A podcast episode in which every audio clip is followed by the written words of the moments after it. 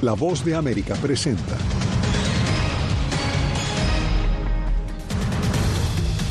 Estados Unidos veta en la ONU propuesta de cese al fuego en Gaza y propone otro plan para el fin del conflicto. Ataque a caravana de migrantes deja tres muertos en Sonora, México. Que también hay una segunda testigo presencial que estuvo allí. Nuevo río atmosférico azota California. Millones de residentes continúan en alerta mientras las lluvias no cesan. Y empezó el juicio contra el expresidente de Honduras, Juan Orlando Hernández. Lo acusan de gobernar su país como un narcoestado.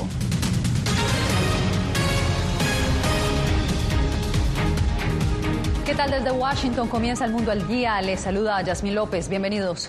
Por tercera vez, Estados Unidos utilizó su veto en el Consejo de Seguridad de la ONU, esta vez para anular una propuesta de alto al fuego inmediato en Gaza. Sin embargo, Washington planteó otra iniciativa. Jacopo Luzzi nos acompaña desde nuestra sala de redacción. Jacopo, ¿qué está proponiendo Estados Unidos?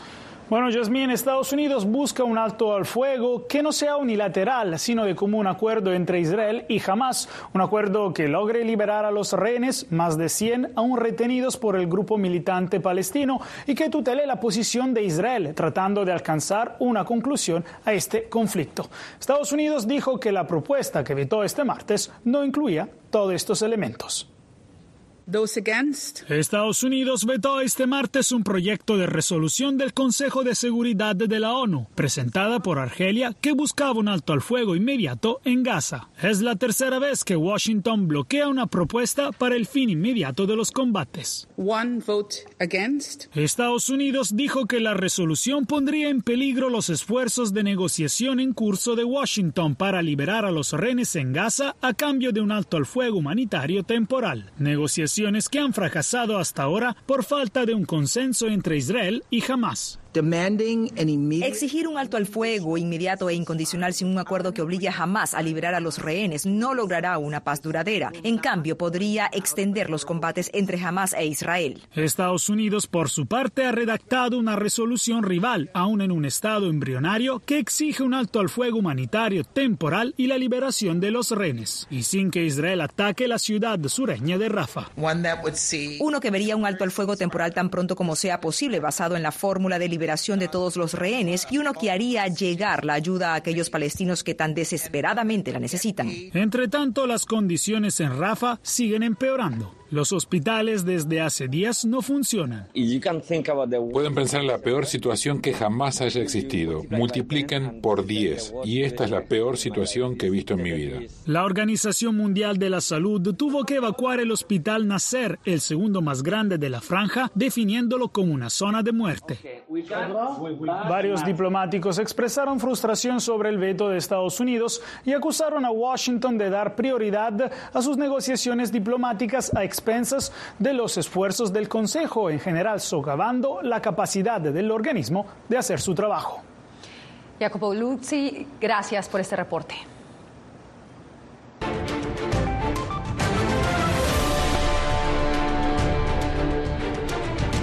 La Fiscalía de Sonora, México, confirmó que tres migrantes latinoamericanos murieron en un ataque armado. Paula Díaz nos trae el reporte. El fiscal general de Sonora, Gustavo Salas, confirmó la muerte de dos mujeres, una inmigrante peruana, una hondureña y un niño de cuatro años de nacionalidad ecuatoriana, luego de un ataque armado perpetrado el jueves pasado contra los vehículos a bordo de los cuales viajaban en la localidad de Saric, en Sonora, México. Sí tenemos confirmada eh, el deceso, confirmada la noticia del deceso de tres personas, un menor y dos, dos mujeres. La organización de ayuda legal 1800 Migrante dijo que un migrante peruano que pudo escapar del lugar junto a cinco ecuatorianos se comunicó con ellos y les dijo que alrededor de 50 personas viajaban en cuatro vehículos cuando sufrieron el ataque armado. El migrante buscaba noticias de su hermana Ana Vidal, que este lunes fue confirmada como una de las fallecidas. En este momento le puedo mencionar que también hay una segunda testigo presencial que estuvo allí. Es más, es ella quien estuvo al lado de la peruana que la asesinaron. La organización dijo que la Fiscalía de Sonora debe más explicaciones porque los testigos indican que se trató de un enfrentamiento entre dos bandas criminales que se han apoderado del tráfico en esa área de la frontera entre Sonora y Arizona. Paula Díaz, Voz de América, Washington. En California, una nueva tormenta invernal disparó alertas por clima extremo. las lluvias obligaron al cierre de un aeropuerto regional y provocaron rescates tanto en ríos como en arroyos desbordados. Alex Segura nos trae lo más reciente desde Los Ángeles. Una nueva tormenta invernal cae sobre California dos semanas después de que otro sistema de tormentas descargara fuertes precipitaciones que dejaron récords históricos. La alerta es máxima en el Centro de Operaciones de Emergencia de Los Ángeles, que anticipa que lo peor está todavía por llegar. Sí se espera que va a haber continua ah, caída de lluvia en gran cantidad, lo que quizás recibimos en todo un año se va a recibir en una sola noche. Las imágenes muestran la magnitud de las inundaciones hasta el momento. Calles convertidas en ríos y servicios de emergencia trabajando sin descanso para evitar males mayores. Eh, por esa razón hemos eh, preparado personal adicional para hacer rescates acuáticos, eh, rescates técnicos, rescates vía helicóptero. La cantidad de lluvia caída en las últimas horas obligó a cerrar temporalmente el aeropuerto de Santa Bárbara. Y es que, según la Oficina Nacional de Administración Oceánica y Atmosférica, las condiciones húmedas de las últimas semanas hacen que menos cantidad de lluvia pueda provocar más daños. Hemos visto precipitaciones superiores a lo normal. Eso da como resultado condiciones de suelo más húmedas y hace que esas áreas sean más vulnerables a las fuertes lluvias adicionales que esperamos. Algunas casas aquí en el condado de Los Ángeles, como esta a mis espaldas en el municipio de Santa Mónica, han tenido que ser evacuadas por culpa de las inundaciones. Alex Segura, Voz de América, Los Ángeles. Y de California pasamos a Nueva York, donde hoy comenzó el juicio contra el expresidente de Honduras, Juan Orlando Hernández. Ángela González nos tiene los pormenores desde la Corte de Manhattan.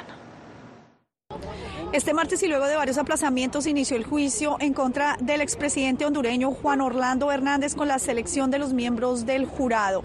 Al menos 11 fueron descalificados y se necesita conformar 12 titulares y suplentes. Hernández, quien estuvo presente vistiendo traje y corbata, será el único juzgado luego de que los otros dos coacusados, su primo y exfuncionario policial Mauricio Pineda Hernández y Juan Carlos el Tigre Bonilla, ex jefe de la, de la policía hondureña, alcanzaron un acuerdo de culpabilidad con la Fiscalía por conspirar para importar cocaína. En principio, ellos no serán testigos en contra de Hernández. El juez Kevin Castell fue el mismo que juzgó a Tony Hernández, hermano del exmandatario, que ya paga condena de cadena perpetua. En una carta publicada por su esposa Ana García en sus redes sociales, Juan Orlando Hernández defendió su inocencia y acusó a la DEA de haber puesto un rabino infiltrado en su contra y afectar su proceso. Además, denunció que hay un complot para asesinarlo a él y a su familia.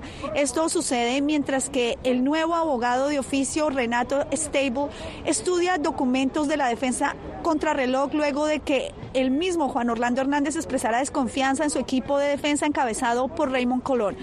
En audiencia previa, el juez Castel le ordenó a Colón mantenerse en la defensa. Se calcula que el juicio pueda durar tres semanas y el jurado seleccionado deberá alcanzar un veredicto de manera unánime para que sea hallado culpable de los delitos que se le acusan relacionados con narcotráfico, corrupción y manejo de armas durante su mandato de 2014 a 2022. Ángela González, Voz de América, Nueva York. Estados Unidos anunciará un importante paquete de sanciones contra Rusia como respuesta a la muerte en prisión del líder opositor Alexei Navalny y la guerra de dos años en Ucrania. Se los dije, anunciaremos sanciones para Rusia. Anunciaremos un paquete importante el viernes. Estados Unidos ya ha emitido una amplia gama de sanciones relacionadas con la invasión rusa de Ucrania en 2022. La madre del líder opositor ruso Alexei Navalny continúa alzando su voz y envió un mensaje al presidente Vladimir Putin pidiendo que le entregue el cuerpo de su hijo para poder enterrarlo dignamente. Otro revés sufre el ejército ucraniano tras perder la ciudad de Abdiivka. Las tropas se vieron obligadas a retroceder mientras esperan la ayuda prometida por Estados Unidos, que continúa estancada en el Congreso. Jaime Moreno nos trae el reporte. Sin suficientes armas ni hombres, el ejército ucraniano no tuvo una opción diferente a la de abandonar la ciudad de Abdika. A varios kilómetros de distancia construyen una nueva línea de trincheras para resistir a la contraofensiva rusa. Nos duele dejar atrás nuestras ciudades en ruinas que siguen siendo ucranianas, las fortificaciones que habíamos construido en las que luchamos contra el enemigo, pero eso no significa que hayamos perdido la guerra. Tras la retirada de las tropas ucranianas en Avdika, el ejército ruso rápidamente declaró que había tomado el control de la ciudad. El Ministerio de Defensa de ese país reveló un video de una ciudad en ruinas tras meses de enfrentamientos.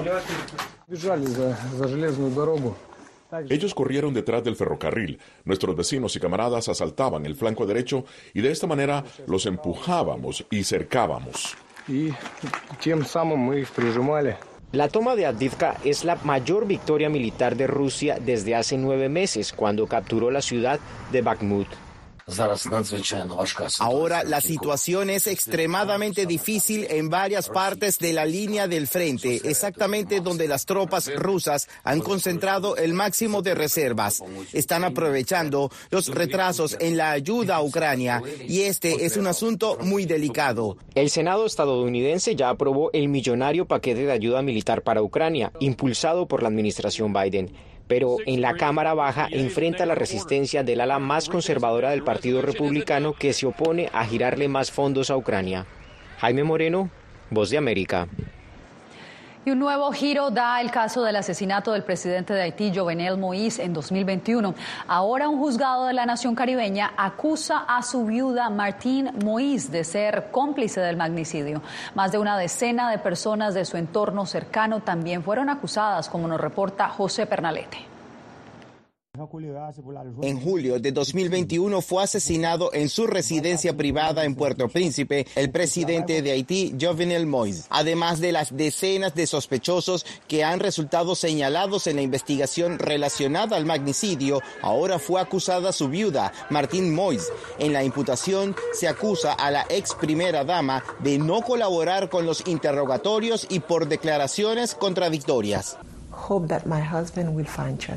Espero que mi marido encuentre justicia. Todos los países que puedan ayudar, por favor ayuden, porque las personas que hicieron esto están ahí afuera. En la acusación de 122 páginas, el juez también determinó culpabilidad contra el ex primer ministro Claude Joseph y el ex director de la policía Leon Charles. La investigación lleva más de dos años. Inicialmente se arrestaron a 44 personas, entre ellas 20 de origen colombiano. En Estados Unidos también se desarrolla una averiguación paralela donde hay 11 acusados y 5 de ellos se declararon culpables, entre ellos John Joel Joseph, ex senador haitiano. Mi cliente se ve fuerte, optimista y esperanzado. Él y yo pensamos que obtendrá un alivio en el futuro y que su sentencia será reducida. Esa es nuestra esperanza. Según la imputación, Joseph y Charles tuvieron una participación activa en el magnicidio. Al respecto, Joseph ha dicho que se trata de una manipulación del sistema judicial por parte de las autoridades interinas de ese país,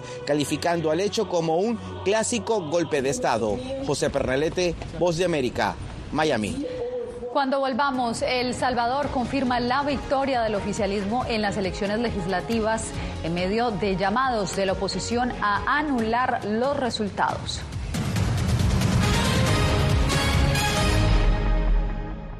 A dos años de la invasión rusa a Ucrania, la voz de América informa desde el corazón del conflicto. Secuelas de la invasión rusa a este pueblo. De hecho, es la segunda vez que suena la alarma en el día de hoy. Siga los pasos de nuestros enviados especiales desde Ucrania, Celia Mendoza y Jorge Agobián, muy pronto en una nueva cobertura especial. Tratar de reducir los ataques, en especial de misiles. aquí desde Ucrania las pueden encontrar en arroba Voz de América en todas nuestras plataformas digitales y redes sociales. La intolerancia es una característica, no la excepción. Periodismo. La prensa libre importa. Una coproducción de La Voz de América y CDN. No puedo mirar hacia otra parte cuando veo lo que está ante mis ojos. Disponible en vozdeamerica.com. Desde las ciudades más emblemáticas hasta los rincones más remotos del planeta. La Voz de América te trae las noticias más recientes. Con una garantía de credibilidad y balance. Como la mayor radiodifusora de noticias de Estados Unidos a la comunidad internacional, te ofrecemos una perspectiva única sobre la realidad de este país, Latinoamérica y el resto del mundo. Ya sea a través de radio, televisión, web o redes sociales, estamos a tu lado en cada plataforma. Llenó de orgullo a su nación conquistando títulos alrededor del mundo.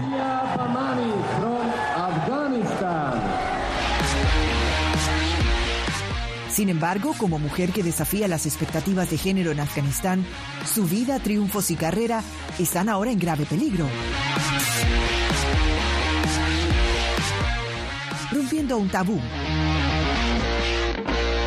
Ahora, en todas las plataformas de La Voz de América.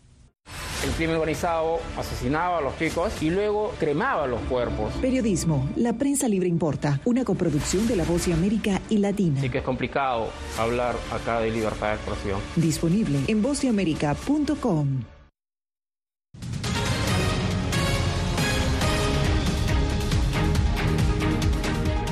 El secretario de Estado de Estados Unidos, Anthony Blinken, viajará a Brasil y Argentina esta semana. Se reunirá con los presidentes de ambos países, Luis Ignacio Lula da Silva y Javier Milei.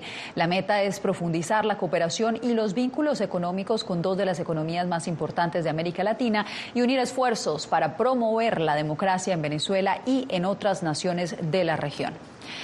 Y el ministro de Exteriores de Relaciones Exteriores ruso, Sergei Lavrov, visitó este martes Venezuela por segunda vez en menos de un año. El alto diplomático planea reunirse con el presidente Nicolás Maduro para reforzar la relación bilateral. Desde Caracas, Álvaro Algarra nos trae la información. El ministro de Exteriores de Rusia, Sergei Lavrov, realizó este martes su visita oficial a Venezuela. Desde la sede de la Cancillería, el funcionario indicó que se acordó aumentar el volumen de la cooperación y ayudar a superar el conflicto político interno en el país sudamericano.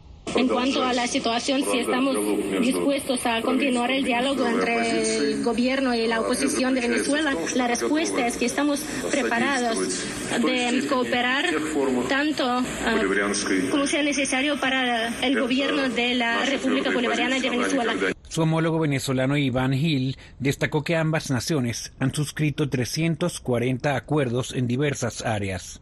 Venezuela y Rusia han construido una relación de carácter estratégico muy importante donde la colaboración no solo en los aspectos bilaterales que mencionaba el señor canciller, que tienen que ver con el área energética, el área económica financiera, el área deportiva, el área cultural. El internacionalista Félix Arellano asegura que la visita ocurre cuando ambas naciones enfrentan sanciones y un relativo aislamiento internacional. Demostrarle al mundo que no está tan aislado, que no está tan rechazado y que tiene, bueno, un espacio importante en América Latina y por eso nos sorprende. Además, los países que visitan también lo necesita. Lavrov concluirá su gira el jueves en Brasil al finalizar su participación en una reunión de ministros de Exteriores del G20 en Río de Janeiro. Álvaro Algarra, América, Caracas. Y vamos a Gran Bretaña, donde el fundador de Wikileaks, Julian Assange, enfrenta su última opción legal para evitar su extradición a Estados Unidos, donde es acusado de espionaje. El abogado Edward Fitzgerald dijo que existe el riesgo de que Assange sufra una flagrante denegación de justicia si es enviado a Estados Unidos. Assange es acusado de 17 cargos de espionaje y un cargo de uso indebido de computadoras por la publicación en su sitio web de documentos clasificados estadounidenses hace 15 años. En El Salvador, el Tribunal Supremo Electoral oficializó los resultados del escrutinio final de las elecciones legislativas casi dos semanas después de los comicios. El partido oficialista obtuvo la mayoría de escaños en la Asamblea Legislativa. Claudia Saldaña nos amplía. El partido Nuevas Ideas obtuvo 54 de los 60 escaños en la Asamblea Legislativa. Así lo declaró el Tribunal Supremo Electoral en cadena nacional. Y afirmamos que cada voto ha sido contado de manera transparente, en total apego a la voluntad del pueblo salvadoreño, expresado en las urnas. El TSE informó que el partido PCN obtuvo dos curules, Arena dos, PDC uno y el partido Vamos también obtuvo un escaño. Los partidos Fuerza Solidaria, Nuestro Tiempo, Cambio Democrático, Gana y FMLN quedaron fuera del Congreso. El partido Nuevas Ideas tiene la mayoría simple, la mayoría calificada y la mayoría supercalificada. Eh, con eso pueden hacer esencialmente todo, y todo significa la aprobación, la reforma de cualquier ley, la aprobación de los presupuestos, el nombramiento de funcionarios eh, de cualquier nivel, la reforma a la Constitución. Pero a pesar de haber obtenido escaños en el Congreso, cuatro partidos de oposición presentaron el recurso de nulidad de las elecciones legislativas. Piden que se repitan los comicios, pues señalan graves irregularidades en el proceso electoral. Hemos documentado 69 anomalías en todo este proceso electoral. Denunciaron faltas como papeletas sin dobleces por haberse depositado en las urnas, marcas con plumones no autorizados para el voto, actas extraviadas, manipulación de datos entre otras. Se ha violentado gravemente el principio de no falsear la voluntad popular. Las fechas para las elecciones municipales y de diputados al Parlamento Centroamericano se mantienen para este próximo 3 de marzo. Claudia Saldaña, Voz de América, San Salvador. Más mujeres son asesinadas en Colombia. Al regreso, la alerta de las autoridades en varios departamentos de ese país.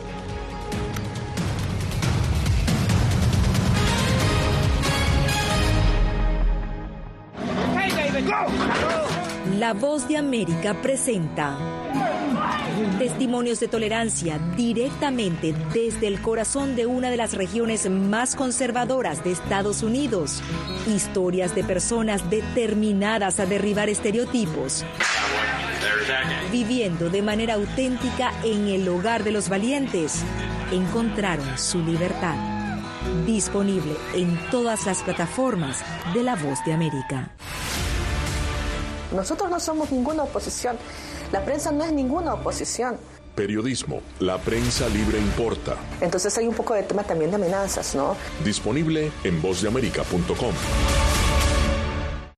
Las ciudades más emblemáticas hasta los rincones más remotos del planeta. La Voz de América te trae las noticias más recientes. Con una garantía de credibilidad y balance. Como la mayor radiodifusora de noticias de Estados Unidos a la comunidad internacional, te ofrecemos una perspectiva única sobre la realidad de este país, Latinoamérica y el resto del mundo. Ya sea a través de radio, televisión, web o redes sociales, estamos a tu lado en cada plataforma. Soy Néstor Aguilera, corresponsal de La Voz de América en el Ecuador. Informar sobre la realidad de un país exige una alta dosis de responsabilidad periodística, más aún cuando las noticias evolucionan a cada instante. Aquí en La Voz de América encuentras noticias veraces, precisas y balanceadas, valores profesionales que me motivan a trabajar día a día para informarte de manera profunda sobre los temas que más impactan tu vida diaria. Porque en La Voz de América, la prensa libre importa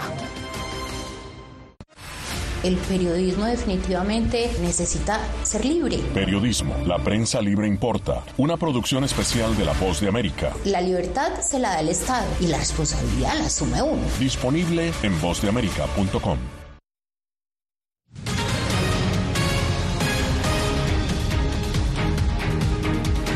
Aumentan los casos de feminicidio en Colombia. Las autoridades de ese país sonaron las alarmas porque en menos de dos meses del 2024 ya son 28 las mujeres que han sido asesinadas por su género.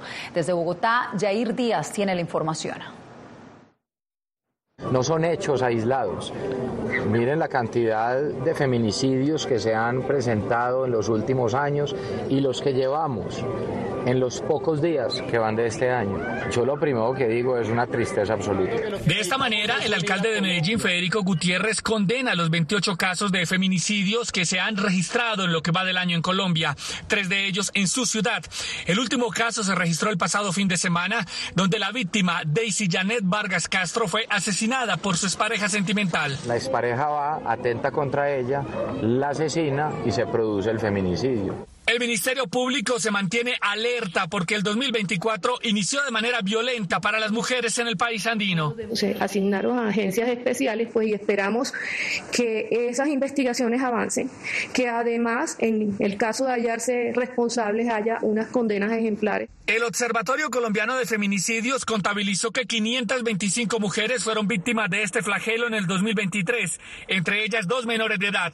Otros 250 menores de edad quedaron huérfanos. 16 de esos casos son por la pareja o la pareja sentimental de la víctima. Preocupa la sevicia que se viene eh, infringiendo contra las mujeres. Según la Procuraduría General de la Nación, Santander, Valle del Cauca y Antioquia son los tres departamentos de Colombia donde más se han registrado casos de feminicidio en lo que va corrido del año.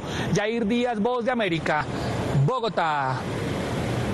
Cuando regresemos, una esfera única en el mundo. Les contamos las maravillas de esta impresionante estructura ubicada en el corazón de Las Vegas.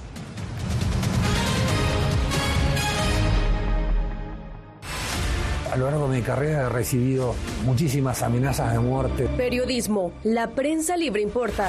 El rol de los periodistas es ejercer el rol del perro guardián de la democracia. Disponible en vozdeamerica.com. ¿Quieres mantenerte informado de primera mano?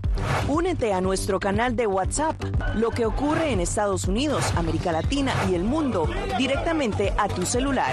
Escanea el código que ves en pantalla y conéctate con las noticias para recibir información veraz y balanceada. Noticias de última hora, reportes originales y verificación de información. Porque en La Voz de América, la prensa libre importa. Soy Jorge Agobián, corresponsal de La Voz de América en la Casa Blanca. Nuestro trabajo es conectar a Latinoamérica con Washington. Aquí somos la voz, oídos y ojos de nuestro continente para reportar lo que se decide en Estados Unidos e impacta en nuestros países. Traemos a esta sala de prensa las preguntas que la gente se hace y hablamos en un lenguaje sencillo para explicar las políticas globales, sus defensores y detractores. Y lo entregamos a nuestra audiencia para que saque sus propias conclusiones. Porque en La Voz de América, la prensa libre importa. Nosotros no somos ninguna oposición. La prensa no es ninguna oposición.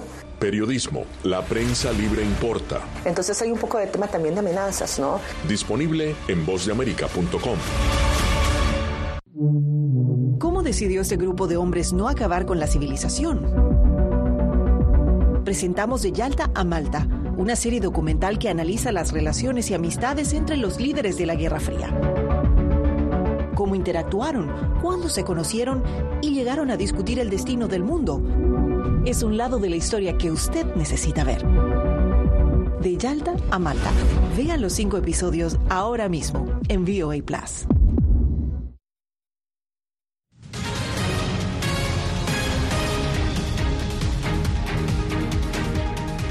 Famosa esfera de Las Vegas continúa sorprendiendo en la capital del entretenimiento. Como nos cuenta Adriana Arevalo, el multimillonario proyecto trae todo tipo de público por su avanzada tecnología y originalidad. La esfera es la primera edificación de este tipo en el mundo. Su construcción tardó cuatro años y costó 2.300 millones de dólares. La monumental estructura puede albergar hasta 20.000 personas y atrae visitantes de todas partes, algo que los residentes de Las Vegas aprecian por su impacto y por lo que significa para la ciudad. Ya que Las Vegas sigue creciendo como ciudad y ciudad de entretenimiento y deportes, yo creo que la esfera va, va a tener muchísimas oportunidades para tener eventos más chéveres. Por el momento, la esfera ofrece dos espectáculos, una residencia musical de la popular banda YouTube y una presentación llamada Postales de la Tierra.